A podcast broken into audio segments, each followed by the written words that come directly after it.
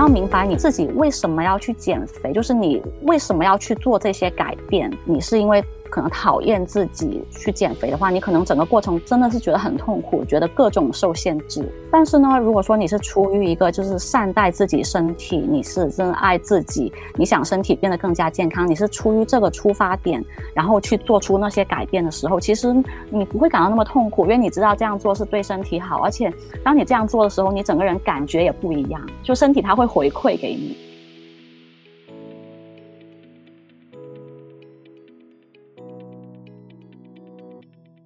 好，今天这一集的播出大概会是在呃新年的大年初四，可能很多人在这种节日过后就会想说啊，我要来减肥了。尤其是新年过后，大家都会有一波减肥潮。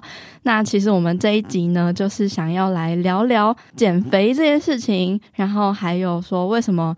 在新的一年呢，我们不应该靠节食来减肥。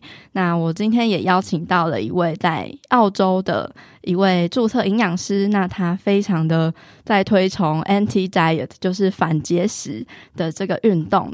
邀请他来跟大家聊聊，为什么我们我们不要在新的一年再继续节食减肥了。那我们现在就来欢迎 Crystal，Hello Crystal。Hello，佩佩，大家好，我是 Crystal。那我目前呢是一个澳洲的注册营养师，在过去这几年呢，我都一直是在澳洲的诊所工作。那我主要是啊帮助一些患有慢性疾病的人去做一些相应的饮食调整。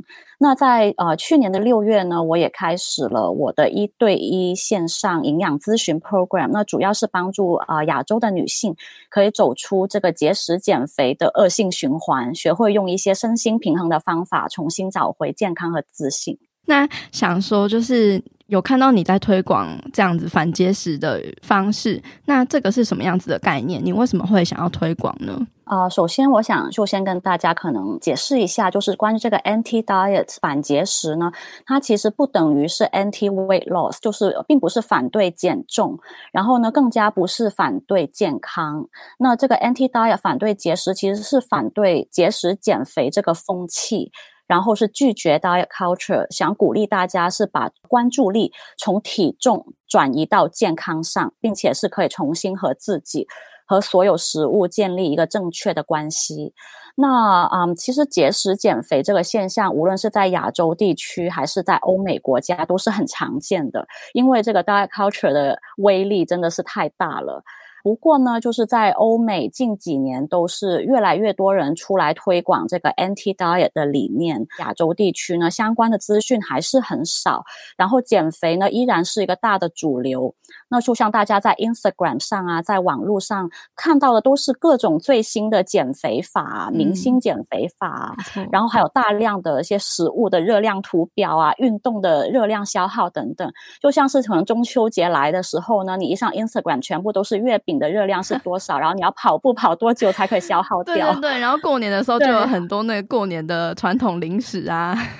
的热量表真的都不能让人很好的过节了，所以真的说实话，真的这些资讯啊，就是很难不让人感到不安。嗯，在这样的 diet culture 的大环境下呢，即便是你没有尝试过节食减肥的人，其实多多少少呢，对食物也是会抱有一些不同程度的一些可能罪恶感啊，可能会有补偿心理啊，或者就是觉得某些食物你感到它很邪恶等等。嗯，没错。那我在过去这几年。我工作里面也遇到过很多曾经节食减肥或者正在节食减肥的女生，那她们也是反复减肥了很多次，花了很多时间，花了很多金钱，但是呢，自减肥减到可能停月经啊、掉头发，然后越减越不快乐，自我形象也很低落，和食物的关系也很差。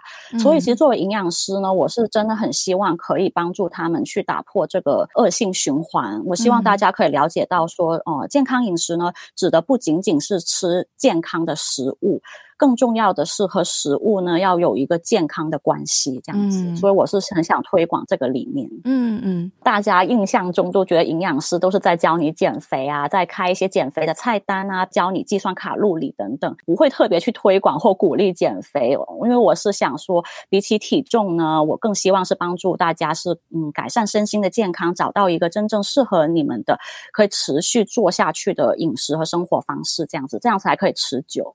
嗯，那这样子的话，找你的客户，他们是希望减肥的吗？啊，其实大家心里面还是会有减肥的这个想法，这是非常正常的。嗯、对，对，那但是我会鼓励他们，就是说啊，减肥是 OK 的，但是我们可以可能试试看，先把减肥呢放一边，就是把那个优先顺序哦，试着看先调整一下，就是把健康先放在第一，嗯，然后先从事。对，先建立一些健康习惯，然后啊，慢慢慢慢，其实减肥它是会跟着上来的。没错，它只是健康所带来的附加价值而已。没错，就是这样子。嗯，对，因为如果我们是去追求减肥这件事情，大家第一个想到一定就是少吃多动，可能就是啊砍热量，然后多动一点，多消耗一点卡路里。可是这样子的结果，可能就是你无法长久。然后可能很容易反弹。其实我相信或多或少大家都试过一些减肥方式，任何减肥方式都可以让你短暂的瘦下来。可是接下来你要怎么维持，甚至是不反弹，这是一件很难的事情。那想要请 Crystal 跟大家聊一下，说为什么这样子节食减肥，还有少吃多动，其实是没有用的。然后很多人可能已经吃很少了，还是瘦不下来，而且还很容易反弹。为什么会有这样的现象呢？那首先想先跟大家说一下，就是其实这个少吃多动呢，它主要的一个原理是要制造一个热量的赤字，就是理论上来说，制造热量赤字就能达到减重的效果。但实际上呢，呃，减重远远不只是热量的加加减减这么简单直接的，你吃进去的食物的营养啊，还有你整体的健康状况等等，都会影响到你的减重效果。那为什么说少吃多动或者节食减肥是没有太好的作用呢？因为如果说你长期热量摄取不足，或者呢你减重减得太快，就是你吃可能吃的很少，动很多，身体其实分不清你是在减肥还是正处在一个很危险的饥荒状态。那为了保护你呢，身体它会开启一个节省能源的模式。它会降低你的新陈代谢，减少你每天消耗的热量，等于是说你要吃的越来越少，你才可以维持减重的效果，这样子。嗯，但是我们不可能吃的越来越少。嗯 对啊，就所以就很容易会反弹。就算你可能吃的比你减肥之前要少一点点，但是可能还是会反弹，因为其实你代谢已经被减慢了。而且之前呢，其实还有一些大型的研究发现是说，当你吃的太少，减重减得太快呢，它还会减低你身体有一种叫瘦素的荷尔蒙。简单来讲，瘦素它是一种控制你的食欲、让你饱足感增强的荷尔蒙。那如果说你身体的瘦素降低的话呢，你会更加容易感感到很饿，你会总是很想吃东西，这样子。嗯，就是可能大家会觉得说，只要好好的控制，我就可以减肥。可是他们忽略了可能会被荷尔蒙给控制这件事情。没错，因为我们身体是很复杂，而且是很神奇，它有很多就是是很复杂的一个机制吧。它的保护机制的呃是，就你的意志力也不一定能够战胜。大家可以想想看，就是说，你看节食减肥，你减的过程已经减得很痛苦了，而且它不单只无法帮你很好的，就是很长久的减下去，它还会减慢你的新陈代谢，导致你要吃的越来越少才可以维持这个效果，而且还会让你常常感到很饿。那大家听到这里还会想继续节食吗？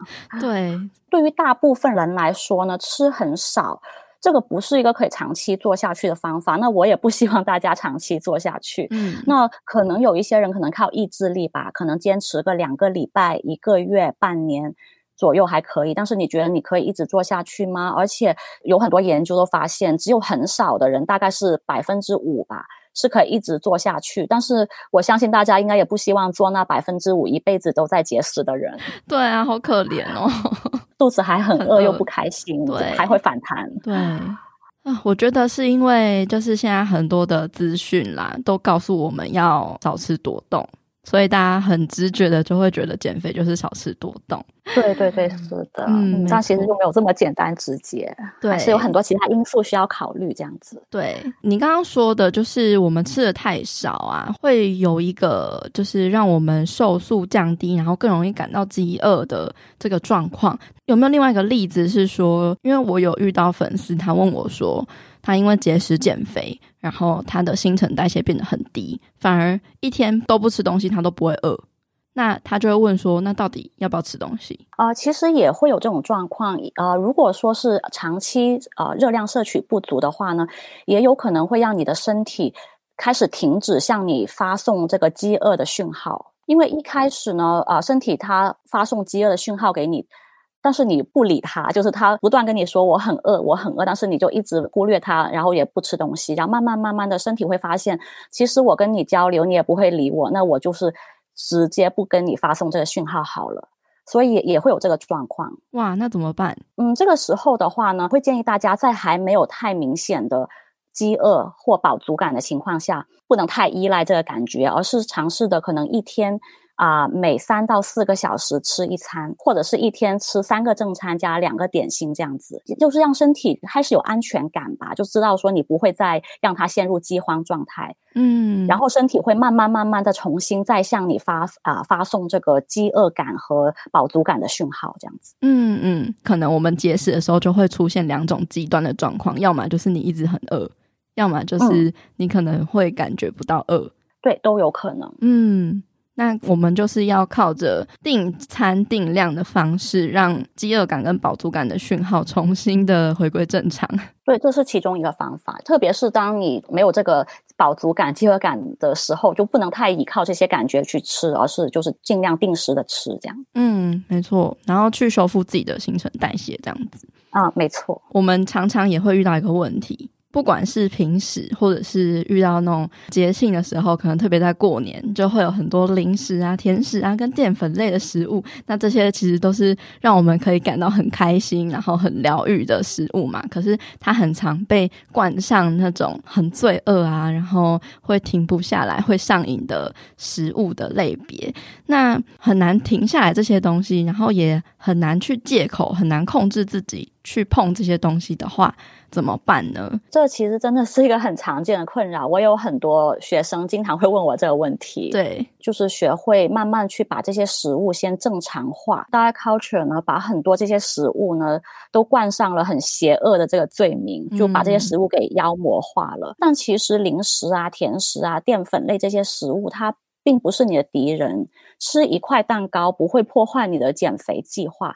呃，更加不会毁了你的健康。那食物就是食物，不需要为吃零食感到内疚。第二个就是说呢，嗯，其实你想吃零食的背后一定是有原因的。那我建议大家，与其总是想着你要如何戒掉，然后又责怪自己为什么没有自制力，不如去找出你想吃零食背后的原因，然后对症下药。那其实大部分的情况下，想吃零食呢，跟你有没有自制力是没有关系的。嗯，可能你啊、饮食限制过多啊，你可能吃的太少，热量摄取不足，你啊、没有吃正餐，你不吃早餐，你在正餐可能吃的不均衡，你蛋白质摄取不足够，或者呢可能天天吃水煮餐，然后导致油脂摄取不足。也有可能是压力大或睡眠不足等等，就原因其实有很多。找出这些原因，然后根据这个原因做出相应的调整呢，你会发现其实你可能不会满脑子都想着食物，你不需要刻意去戒，你想吃零食的心也会自然的减少。当然，有时候就特别像是节假日啊，或者其他时候，你可能想吃零食，没有什么特别的原因，那也没有关系啊，就是你单纯的想吃零食，那就放松心情，慢慢的吃，放下你的手。手机，呃，离开你你的电脑，专心的吃，就是享受跟就是享受零食和享受跟家人朋友一起的时光就好了。吃完继续过生活就可以。对，没错。我其实也有发现说，呃，生活中啊，为什么有一些人他对于零食就是没有这么多的执着跟欲望，嗯，或是有停不下来的问题？我去观察他们，他们通常都是对于这个零食，或是他对于自己吃零食这个行为没有特别的看法。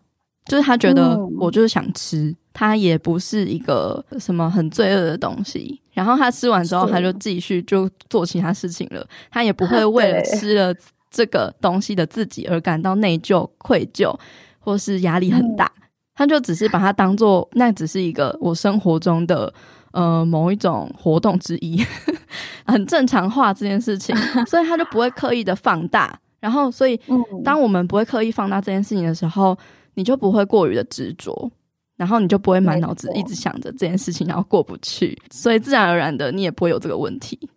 正常心不要给它赋予太多的意义，它就是一些正常的事情。对，对，那我们常常会执着，原因就是因为我们会觉得啊，就是我吃了这个东西，所以我。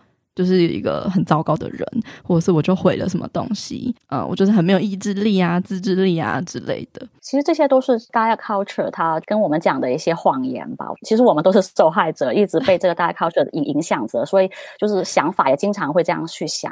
然后我以前就是在减肥的时候，我就会想说啊，我一定要戒掉零食，或是我一定要戒掉什么东西。只要有我有这个想法的时候，我看到那些东西，我就特别想吃。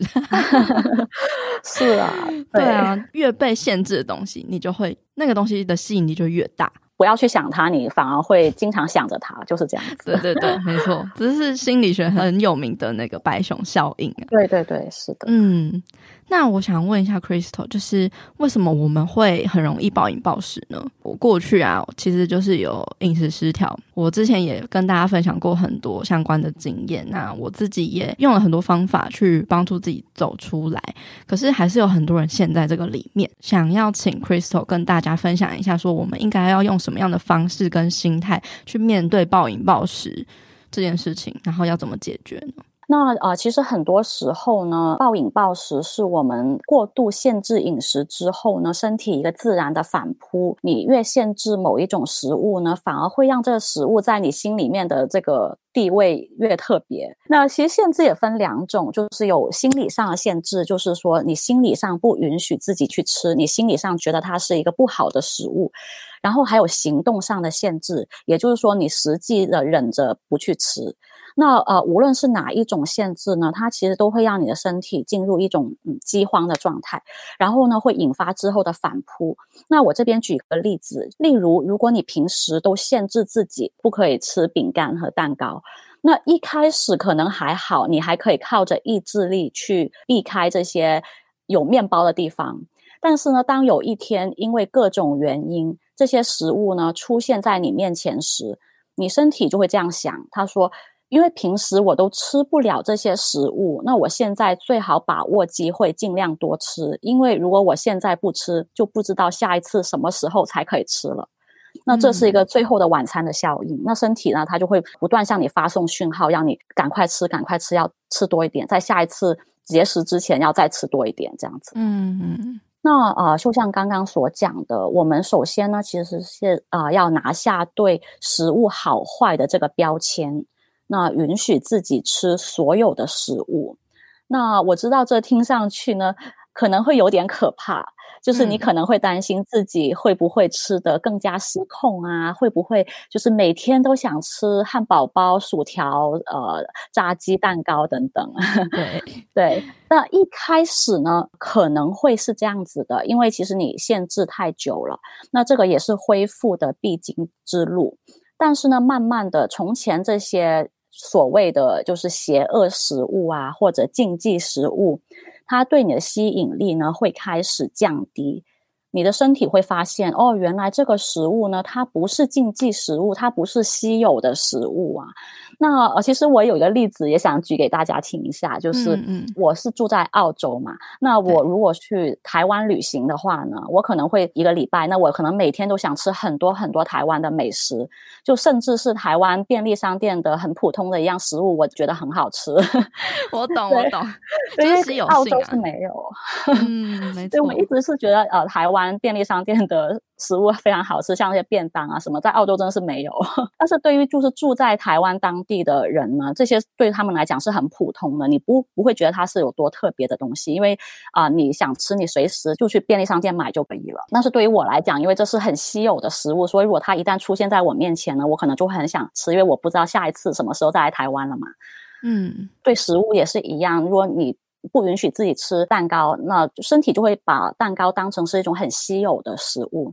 但是事实上，蛋糕是无处不在的，只要你想吃就有的。那除了说在心态上面这要调整之外呢，就是当你把食物正常化的时候，其实你吃这些食物的不安和罪恶感都会慢慢的被拿走，然后你才会开始察觉到吃不同食物其实会带给你不同的感觉。开始很自然的想多选择一些让你感觉比较良好的食物，就像是可能会让你比较有精神啊，让你会比较有专注力，让你吃完之后呢，胃不会很撑很胀的食物。大部分的情况下呢，其实比起吃一整袋的可能家庭号的饼干、面包和披萨。一个营养均衡的一餐呢，可能更加会让你在身心都感到比较良好和满足。你要有这些感觉，首先还是要先啊拿下这个标签，拿走罪恶感，然后才可以真正体会到吃这些食物带给你身体的感觉。我们身体其实很神奇，你你会觉得我会不会每天都想吃薯条炸鸡？但是其实如果你每天都这样吃的话，身体会很自然的想吃一些其他清淡一点的食物。它就是会想要有一个平衡啦。嗯但是如果我们一直是被不安还有罪恶感笼罩的时候，那时候会发生什么事？就是如果你一直在被不安啊、罪恶感这样子控制住的话，其实你是感觉不到这些食物带给你什么感觉。就可能你吃的时候呢，你心情也很不安、很紧张，然后可能也是狼吞虎咽。这个食物到底好不好吃？就其实你喜不喜欢吃这个食物，你可能也分不清楚。对，就像我之前也也有些学生啊，嗯、他们就慢慢恢复的时候，发现，哎，原来之前经常会吃很多的这些零食，他们发现原来也没有想象中这么好吃。这是完全就是心态的改变呢、欸。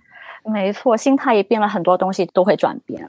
对啊，有时候就不是你做错了，而是你没有调整过来一些想法跟观念。嗯，比起我们吃什么东西，其实你吃这个东西的心情和你为什么吃它是更加重要的。那而且呢，其实除了说心态上的调整之外呢，啊，在实际的饮食上，就像刚刚讲的，啊，其实我们需要确保每天有摄取足够的能量，让身体呢不再处于一个饥荒状态。那这样子也可以解决暴饮暴食的问题。至于什么才叫充足的能量呢？其实是很因人而异的啊，特别是像我们刚刚提到的，一开始呢，你可能不太能感觉到你是饿还是饱。那这个时候呢，我就建议大家可以尝试每隔三到四个小时吃一餐，或者就是一天三个正餐加两个点心这样子。而且注意的是，在饮食里面呢，需要包括所有的食物类别，像是什么淀粉类啊、这些水果呀、乳制品啊、豆、鱼、蛋、肉类这些都要包括，不要拿走任何一个食物类别，确保我们有一些比较充足的微量营养素，就是对你重新产生信任和有安全感。他会知道你不会再饿肚子或是缺乏营养，然后无法生存。那是不是还有一个状态是，就是我们压力很大，然后会想要靠暴饮暴食来舒压？也是有这个原因，就是说情绪化饮食。但是其实我这边想跟大家解释一下，就是情绪化饮食，其实我感觉是被 diet culture 有点妖魔化了。就是你心情不好啊，或或者压力大，你想通过饮食去舒压，其实这件事情本身是没有问题的。但是 diet culture 就把这个行为把它冠上了情绪化饮食这个名词，让大家觉得这是一个问题，那那为什么我觉得其实不是问题呢？因为其实食物它的确是有舒压的作用，吃一块蛋糕就超级疗愈的啊，马上就是 那些烦恼都飞走了。没错，就是这样。如果说就是我一直这样建议，就是如果吃一个蛋糕是可以帮助你疗愈心情，让你压力舒压作用，我觉得是没有问题的啊。嗯，但是呢，现在很多人面临的情况就是，他们因为压力大而去吃零食，而去吃可能蛋糕。但是吃完之后呢，反而那个心情更差了。这件事情让他变成一种，嗯，他自己给他的压力。没错，就本身已经很有压力，然后吃完呢，不单只可能压力没有疏解，反而压力更大。那如果是这种情况下的话呢，我就会建议大家想一想啊，呃，有没有其他除了饮食之外的舒压方法？嗯，就是饮食可以是其中一个舒压方法，但是可能对于你来讲呢，不是最合适的方法。这样子。对。而且它也不应该是唯一的一个舒压的方法，不同人有不一样的吧。像是我本身我很喜欢是听音乐和看影片，嗯，然后呢，我我也有些朋友他们是可能喜欢出去打保龄球啊，或者出去走动一下，或者就是跟家里的宠物猫玩一下等等，就是很有很多不同的舒压方式这样子。接下来想要跟嗯、呃、Crystal 聊一下的是，大家还是可能会想要有减肥的想法嘛？如果我们真的呃想要减肥，然后嗯、呃、不管是用什么方式好了，就是成功减重了，那不反弹的关键方法还有心态有哪一些？其实大部分人心里还是会有想减重这个想法，我是非常明白的。嗯，那对，那首先我觉得还是心态是最最关键的。那呃，我是希望大家减肥的时候可以明白，减肥呢它不是一个短跑比赛。它是一个长期的生活方式的调整，嗯，因为很多人呢，他们是觉得减肥就像是一个短跑的冲刺，减肥成功之后呢，就可以回到之前的饮食，但事实上并不是这样子的。我常常都跟我的客户们说，就是你减肥成功之后，你维持体重的那个饮食方式、生活方式，和你减肥期间的饮食和生活方式，其实没有很大的差别。对，所以在减肥期间，真的找到一个适合你的方法是太重要了，因为你之后你一直都要这样做下去嘛。那还有另外一点很重要的就是呢，啊，放下这个完美主义，因为很多时候呢，我们可能是因为可能求好心切啊，或者一一些非黑即白的思想，我们总是很想百分之一百的 follow 一个很完美的减肥菜单啊，或者一个很完美的运动计划，这是不可能，也是没有必要的。我们其实需要的不是要做到完美。而是持之以恒的做下去。嗯，比起你想每天都上健身房去运动，但过了一个月之后呢，你就坚持不下去了，那还不如每个礼拜去一到两次，然后但是你可以一直坚持做下去。这样子长期下来，其实也比较有效果了。真的是一个是一个长跑，不是短跑。所以其实总结来讲呢，就是成功减肥不反弹的方法和心态，就是啊、每天都踏出一小步，不要心急，慢慢的建立一些是实际可行的，可以很好的就是融入在你的生活里面，不会让你感到很受限制的饮食习惯。那因为只有适合你，你不会感到受限制，你才有可能长期做下去嘛。而且就是我也鼓励大家呢，可以尝试着真的像刚刚一开始所讲的，把你的关注力放在健康上，而不是体重上。你会发现，当你照顾好你的身心健康，你有善待好自己的身体的时候呢，体重的变化是会很自然而然的发生的。对，因为他已经放松了，他其实是希望你好的，所以他会带你去到那个对你最合适的体重。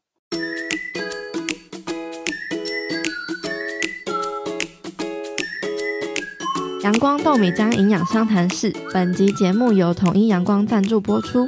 你知道吗？统一阳光无加糖高纤豆浆以及统一阳光低糖高纤豆浆是有通过国家健康食品认证的豆浆哦。经人体实验研究结果证实，有助于降低血中总胆固醇，减少发生心血管疾病的危险因子，非常适合过年期间吃太油的你。用统一阳光无加糖高纤豆浆来迎接开工，每一天都要给健康来点阳光。不会让你感到受到限制的健康饮食习惯。我们如果要达到一些健康饮食的时候，可能某一些限制才会帮助我们健康。那这样子的话，嗯、我们要怎么去转换这个想法跟行动？慢慢来，就是每天做出一点点改变。太剧烈的改变，你可能会觉得。很难做到，就像是如果你本身是完全不吃蔬菜的，嗯、然后突然要你改变每一天每一餐都要很多蔬菜，你可能就觉得很痛苦、很受限制，然后很多其他本身想吃的东西都吃不了。嗯。但是如果说你每天可能是慢慢的增加，像是我之前也有个学生啊，他也是不吃蔬菜的。那是我们是先从晚餐开始，就是早餐和午餐就先不管，先从晚餐开始加一点点的蔬菜，而且是加一些比较会喜欢的蔬菜，一点点开始。嗯，然后慢慢慢慢，他不知不觉，其实三个月过后，他连早餐他都有蔬菜了。但是他整个过程是很对，很舒服，他并不觉得说好像呃失去了或者限制了什么东西，就是慢慢来很重要。嗯。嗯，对，follow 一百趴完美主义的心态给拿掉。第二个也是呃，关于心态，就是呢，你要明白你自己为什么要去减肥，就是你为什么要去做这些改变，你是因为。可能讨厌自己去减肥的话，你可能整个过程真的是觉得很痛苦，觉得各种受限制。但是呢，如果说你是出于一个就是善待自己身体，你是真爱自己，你想身体变得更加健康，你是出于这个出发点，然后去做出那些改变的时候，其实你不会感到那么痛苦，因为你知道这样做是对身体好，而且当你这样做的时候，你整个人感觉也不一样，就身体它会回馈给你的。嗯，你要去找出你的为什么，你为什么想要做这件事情，不然你就只会。哎，看到别人说什么，别人做什么，所以我要去做。可是你从来没有好好检视自己，就会变得太盲目了。最后一个也是找到适合自己的一些改变也很重要吧。就像是可能你在呃网上啊看到一些什么明星的减肥法，一些各种的很流行的减肥法，他们里面所提倡的一些饮食内容，其实并不是说不好。它这些内容对于某一些人可能是有效的，但对于你来讲不一定。所以就是找到一个很适合自己的方法很重要。那像我经常也跟大家说的，就是没有什么食物是你一定要吃的，也没有什么食物是你一定不可以吃的。嗯，那但是如果你不喜欢吃它，你就不用吃，你用其他蔬菜去代替也是可以的呀。嗯，对啊，对啊，有这么多种的食物可以代替。嗯，接下来以讨论体重这件事情来讲好了，我们常常被灌输的就是饮食跟运动，还有什么样的因素会影响我们的体重吗？那像是大家平时呢，常常会听到说，哦，减肥呢就是七分吃三分动。那其实这个并不完全正确。那影响你的体重，还有你减重的进度的因素呢，还有像是你的压力啊，你的睡眠质量啊，你的荷尔蒙是否平衡，你的肠道健康状况，你和食物的关系，你和运动的关系等等，这些都会影响到你的体重。那其实压力呢，它是会使身体分泌。呃，压力荷尔蒙。那这里说的压力，不只是说可能你工作或学习上的压力哦，其实像你吃的太少啊，你长期节食减肥啊，你心理过于压抑，饮食限制太多，运动太多等等啊，这些都会让身体呢处于一个压力之下。那如果说你身体长期处于压力很大的情况下呢，压力荷尔蒙也会长期处于过度分泌的状态，嗯，它会影响到你的血糖，它会让你血糖比较高，然后也会降低胰岛素的敏感度，会让你更加容易增加体重，特别是腰围的部分。然后还有像睡眠也是哦，那睡眠呢，它跟压力一样，就是如果你睡眠不足的话，它同样是会增加压力荷尔蒙，然后同时会减低你对胰岛素的敏感度。并且呢，还会增加你的饥饿荷尔蒙，减少你的瘦素，就是让你食欲增加。对，睡眠的威力很大。对，睡眠呢，它让你食欲增加，让你想吃东西，它会让你特别想吃碳水化合物类的食物。哦，为什么啊？饥饿荷尔蒙，然后还有这个胰岛素，就是当你身体对胰岛素那个敏感度下降的时候呢，其实它会增加你对碳水化合物的那个渴望，就是一个身体的。化学效应，所以真的好好睡觉吧。好好睡觉，要做好压力管理，真的非常重要。像是大家会经常觉得，哎，为什么我已经吃的很少了，然后做很多运动，为什么好像体重是减不下来？为什么好像还是卡在一个平台期这样子？嗯，那其实很多时候呢，就是解决的方法，并不是说责怪自己，然后呢吃的越来越少。动的越来越多，其实往往很多时候呢，你需要的反而是可能你要吃多一点，放松一下，休息好一点，运动可能少做一两天，反而你会发现有不一样。对，因为你要让身体处在一个舒服的安全感的状态，找到这个平衡非常重要。对，那我们对于体重应该要有什么样的正确的认知和心态啊？我们之前在前几集的女子健行室的节目内容，其实也有稍微提到一些 set weight point 这个概念，就是我们每一个人都有属于自己天生合适跟舒适的。体重跟体脂范围可以跟大家介绍一下吗？那我们现在可以先说一下这个呃 set point way 预设体重。我们对体重的掌控权呢，并没有大家想象中这么多。即便说世界上所有人都吃同样的饮食，做同样的运动。其实还是会有不同的体重和体型。那刚刚所讲的这个 set point weight 或者预设体重啊、呃，我也经常把它称为 happy weight。嗯，这个其实是一个对你的身心来说都最健康、最开心，并且是你最容易维持的一个体重范围。那这里大家要注意，这是范围，它并不是一个具体的体重数字，它是一个范围。嗯。那有些人他的 happy weight 的范围比较广一些，有些人呢会比较窄一些，但是这主要还是由你的基因决定的。而且呢，其实每一个人呢，他的 happy weight 虽然是相对固定，但是呢，还是会随着年龄啊、环境等等会有一些变化的。呃，举个例子，好像是你二十六岁时候的 happy weight，不一定和你十六岁的时候的 happy weight 相同。嗯。而且呢，也有很多研究发现，每一次的节食减肥呢，都有可能会提高你的 set point weight，因为身体呢，它很怕你会，它不知道你下一次什么时候再会进入饥荒模式，所以它会把你的 set point weight 提高，这样子。哇，太可怕了。对，所以真的听到听到这里，大家应该不会想再节食减肥了吧？对啊，因为越减越胖，真的是越减越胖。不减还好，嗯、一减越没错，更胖。真的，嗯、是所以说，关于 set point weight 是否可以改变呢？它是会被改变，但是我们对它改变的掌控权，我们掌握的并不多。呃，年龄啊、环境和你之前可能一些节食减肥的经历等等，有可能会改变它。哦，这个东西它是可以下降的吗？不一定。Happy weight 的话，它其实关于这方面的研究还需要做更多才可以下定论。嗯，但是现在暂时也还没有发现说会把它降低还怎样子，就是暂时还没有足够的证据吧。但是可以知道说，我们并没有对我们的体重有这么大的掌控权，就是你很有可能还是会再度回到你的。就是你即便减肥了下来，你还是会因为你的 happy weight 而回到你的 happy weight 的这个原来的起点，嗯、而且甚至有可能因为你是靠着节食减肥，所以还更高。对，没错，因为其实呢，呃，身体它会这样做，它其实也是为我们好。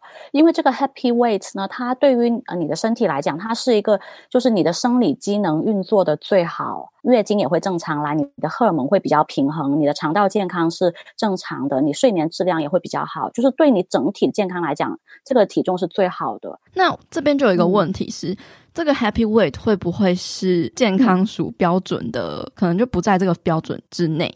因为那些数字可能是他们定出来的，可是可能不符合属于你自己最舒服的这个数字范围。就是像可能 BMI 啊，或者像什么呃，就是卫生署它所定出来的一些健康体重范围。其实这个只能说一个参考吧，因为其实我们现在总是会把可能健康和体重感觉它好像有个直接的联系，然后就会定出这些健康的体重范围。嗯，但是其实呢，就是健康和体重它没有一个直接的关系，健康它也并不是一个 size。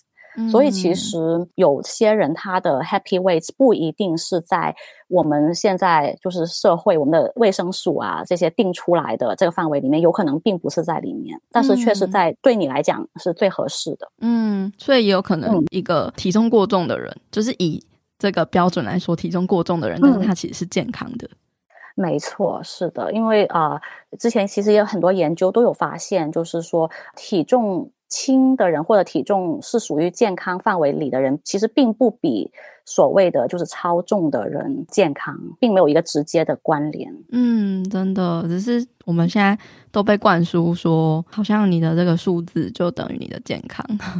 没错，真的，这其实也是 diet culture 跟我们灌输的一一个想法吧。对啊。然后可能很多公司就会再拟出一个政策说，说、嗯、啊，你只要受到那个数字的话，你就可以得到什么奖励之类的。脱离了这个范围，反而变得不健康了，就是背道而驰。对，追求健康的路上，反而呢是失去了健康。这样子。对。然后还有一点是，我想补充一下关于这个 happy weight，就是你目前的这个体重，你是要。饮食限制非常多，你才可以维持。然后你的心情是很压抑，你的荷尔蒙分泌失调的话，其实有很大很大的机会呢。你现在并不是在你的 happy weight 的范围里面。嗯，因为你不 happy，对，你这不 happy，就是你心里也不 happy，你自己也不 happy。对，对，就虽然说可能这个体重是你之前你一直追求的一个理想体重吧，但是理想体重跟你的 happy weight 啊不一定一样。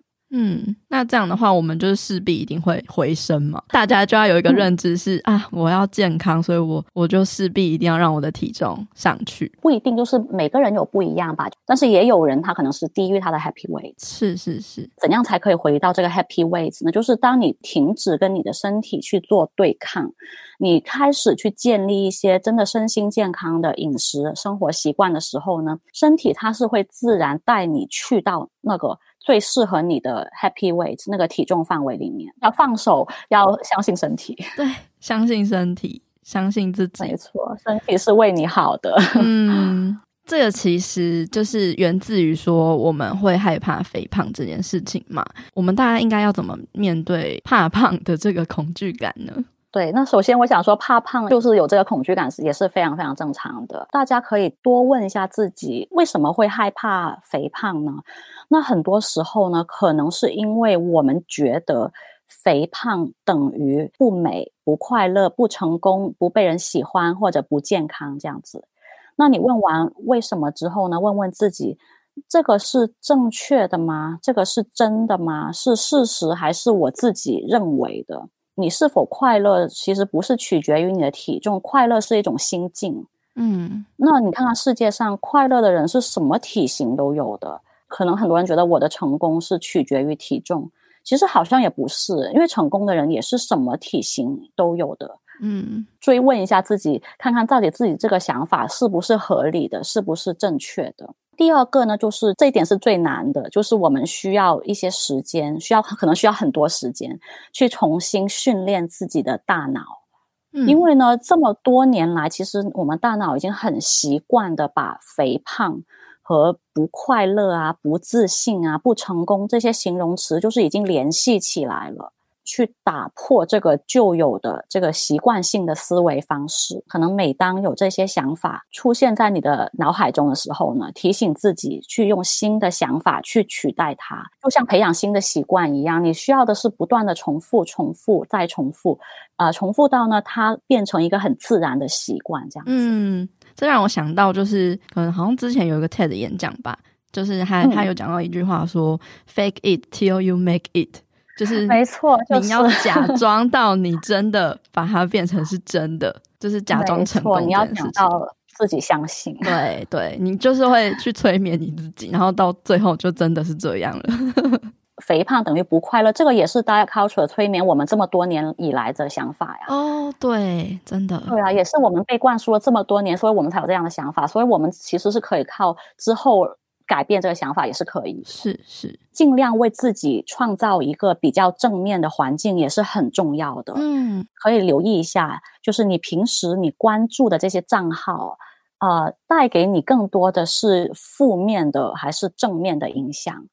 那如果说每一次你打开 Instagram，你看到的那些照片呢，都是一些让你感到你会觉得让自己觉得很胖，你觉得很自卑，觉得自己不够好啊，觉得自己没有价值等等，都是这些照片的话呢，那其实我就很非常建议你就去 unfollow 他们吧，就取消关注这些账号好了。嗯，因为其实社交媒体它本身也不是一个很真实的平台。那那如果我们总是跟这些照片比较啊，和一些很虚无的一些很。看上去很理想的体态去比较，其实也真的是没有这个必要。所以我也很建议大家，真的是为自己创造一个正面积极的环境，整理一下你的 Instagram 啊，你的 Facebook，多关注一些给你有正面影响的账号。像我之前意识到说，改变环境，尤其是追踪的账号这件事情很重要，因为它帮助我在过去就是饮食失调的期间，嗯、改变我的思维很多。就是我开始 follow 很多国外 anti diet 的账号，或者是去推广 diet culture 的问题的一些账号，然后，嗯、呃，我也追了很多强调身体正向的账号，会展现自己各种的身形，而不是呃马甲线身材或者是很细细瘦瘦的样子，嗯、呃，会有很多的。妊娠纹啊，或者是橘皮啊，然后或者是很多、嗯、呃肚子很多层的那种样貌，然后去跟你说，其实这些都是正常的，也不可能就是永远都在一个非常理想的一个单一的样貌，打破原本那些理想的框架跟奇怪错误的思考模式，体态或者是美或者是自信这些东西，其实。是更多元的，平时就是把我们放在什么环境，真的太重要了。对，这样其实也是可以帮助我们更快的改变心态跟价值观。最后一点也是吧，就关于如何去面对害怕肥胖的这个恐惧，你要相信呢，身体它其实是站在你这一边的，它是希望你健康的。嗯、所以呢，我们尝试着不要再跟身体做对抗，而是呢，学会与身体合作，这样子。哇，这太重要了！因为很多人他们会觉得自己的身体有问题，然后会觉得可能我有饥饿感，嗯、或是我想吃东西，这些都不正常的，然后就会去压抑它。哦或者是就会没有活在自己的身体里面，跟他自己的身体是分离的，就是都是一些这种应该的执念跟执着，导致我们呃违反了让身体舒服健康的事情。Diet culture 它会把饥饿感呢，就是好像妖魔化了，就把它说成是一件不应该有的事情。对，那么容易饿，就好像不是一件很好的事。嗯，对。那但其实饥饿感它是一个好事，饥饿感呢才会让你真的去。补充一些能量，然后让你吃饱，就身心满足之后，你才可以更有精神去 focus 去做生命中其他更重要的事情。对啊，吃东西这件事情就是正常的人类的生存行为，人类需要有这个事情。对啊，没错，饥饿也是很正常。嗯。嗯大家 culture 可能就会告诉你说，你这个饥饿感，你可能是要先喝水，你可能要多喝水，可能很会假装成就是 就是饥饿感的讯号啊之类的，就是经常会忽略身体的讯号，然后慢慢呢，就身体也不会跟你再发送了，然后你的身心健康都。就是慢慢的会受到影响，这样子，所以真的相信身体太重要了。嗯，没错。那想请 Crystal 总结一下，嗯，你觉得大家应该要怎么去学会照顾好自己的身心健康，然后建立长期并且适合自己的饮食生活习惯呢？最重要的一点就是啊，呃，希望大家呢，无论你的目标是减肥也好，还是可能就是改善你的健康等等。大家试着把你的关注力真的是从体重转移到健康上，即便是你有减肥这个目标，我觉得是没有问题的。但试试看，把这个目标不要放在第一位，而是放在后一点点的位置，把优先顺序调整一下。因为呢，其实当你越 focus 在体重，你越把所有关注力放在体重上呢，其实。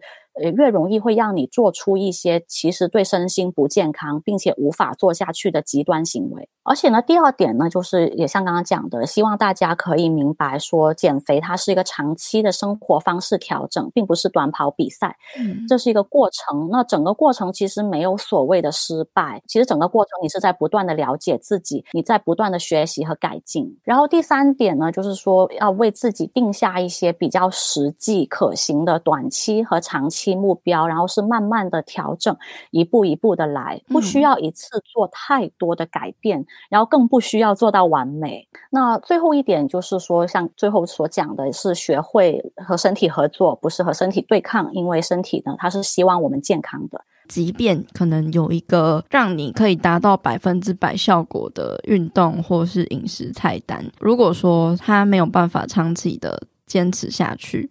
或者是就是一次的改变太大，嗯、那这个一百趴的效果可能也只能维持不了太久。如果你能够先从可能三十趴、四十趴、五十趴慢慢进步，嗯，然后可以常常久久持续下去，那反而还是一个最后可以达到一百趴的效果的一个计划，这样子。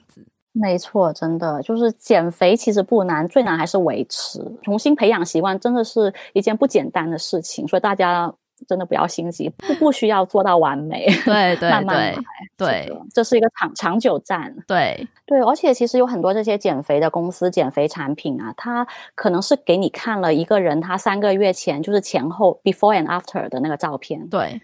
但是他没有告诉你他半年之后怎么样了，哦、他一年两年之后，你知道他怎么样了吗？其实没有人告诉你，你只知道他三个月之后的效果。那这个效果可能是真的，他的确是瘦了十公斤。是，但是呢，半年之后他怎么样了呢？没有人去跟踪。对，好，那最后呢，嗯，如果想，如果大家想要找到你的话，可以在哪边找到你呢？嗯，那大家可以在 Instagram 找到我，我的 Instagram 账号是 Asian 啊 dot diet dot freedom。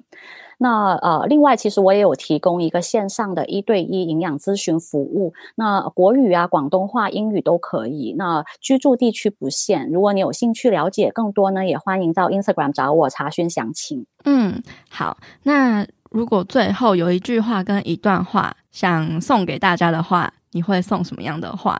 我想送给大家的一句话就是呢，减肥不是你的终身事业。然后呢，健康是很多面的，你的身心健康是同样重要的，并且呢，其实你的人生呢是很广阔的。比起计算卡路里，你的人生有更多值得你花时间去经历的事情。如果这么多年来，你每年新年的目标都是减肥的话，我想鼓励你今年试试看，把这个优先顺序调整一下，先把减肥放在一边，把健康放在第一。那你会发现呢，就是优先健康。当你照顾好身心的需要的时候呢，体重的变化它只是一个自然而然会跟上来的一个附加产品，并且其实除了体重的变化之外，你还会收到很多其他的事情，像是真正的健康啊、快乐啊、自信等等。嗯，没错。然后首先我们要先把体重数字降低。这件事情等于健康的这个信念给打破，没错，是的，要，但是这个也是像刚刚所讲的，需要可能慢慢重新训练我们的大脑，去培养一个新的思维方式。那这需要时间，而且可能会很刻意。对，但是呢，慢慢的去做，你会发现，就是这件事会变得越来越容易，嗯，越来越自然，越来越自然，没错，对。哇，很开心，Crystal 今天的分享，我觉得分享非常的完整。是的，我也很开心可以跟大家分享这些讯息。好，今天谢谢你，嗯，谢谢佩佩。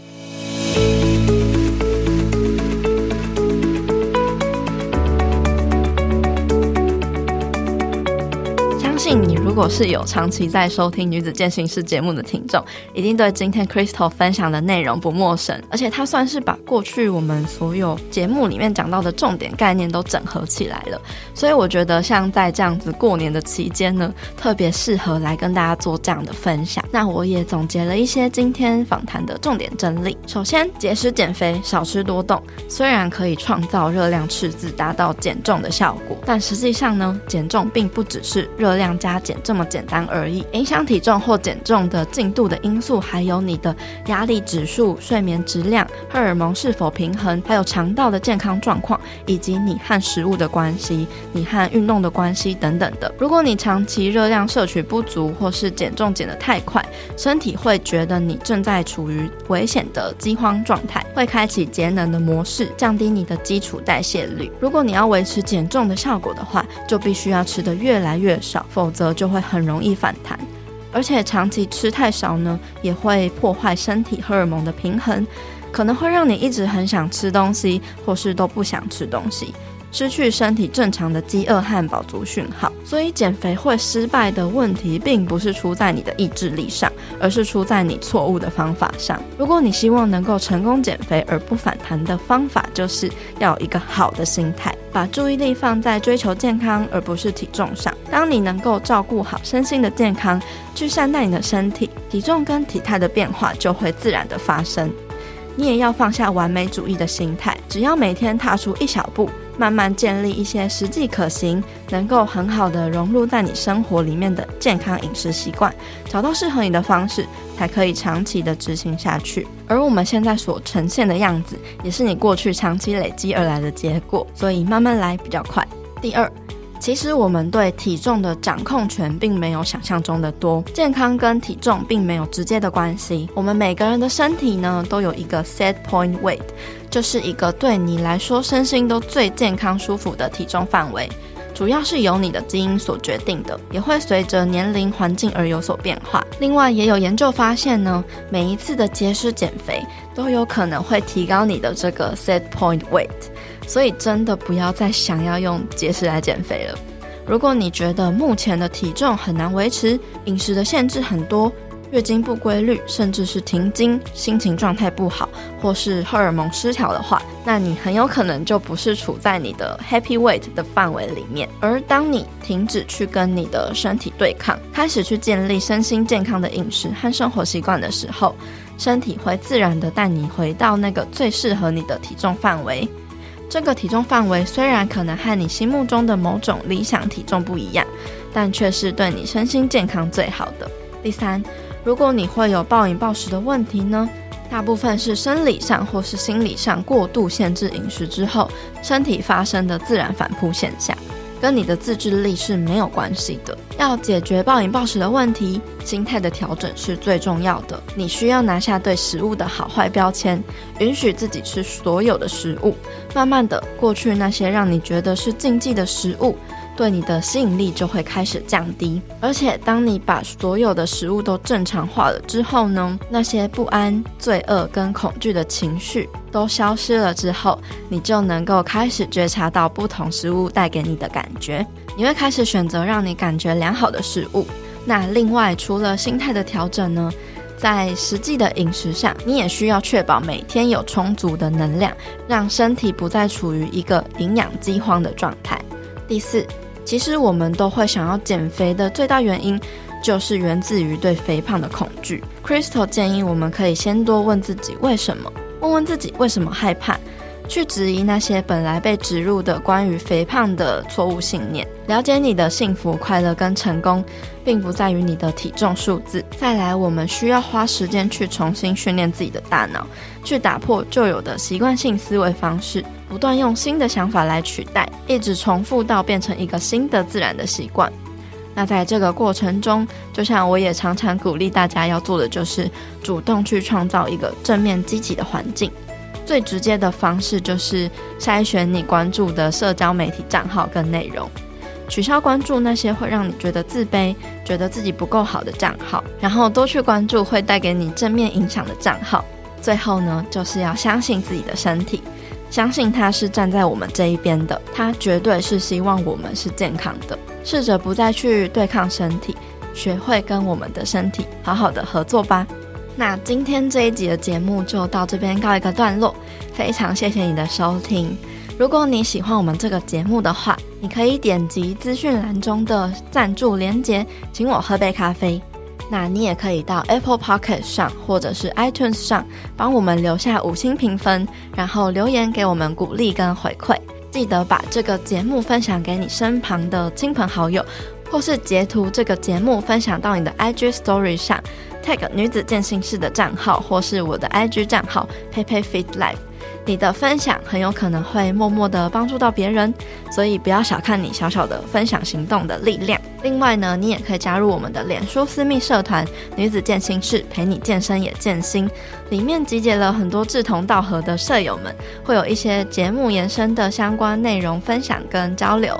你也可以订阅女子健心室的免费健心电子报，来获得。最新的节目消息、不定期提供的免费资源以及最新的活动和优惠资讯，那这些链接呢，我都会放在节目的资讯栏的 show note 中，有兴趣的话可以点来看看。最后，我希望你永远都要记得，你往前踏出的每一小步都是累积，都是进步，所以为自己走过的路喝彩吧！女子健心事，我们下次见喽，拜拜。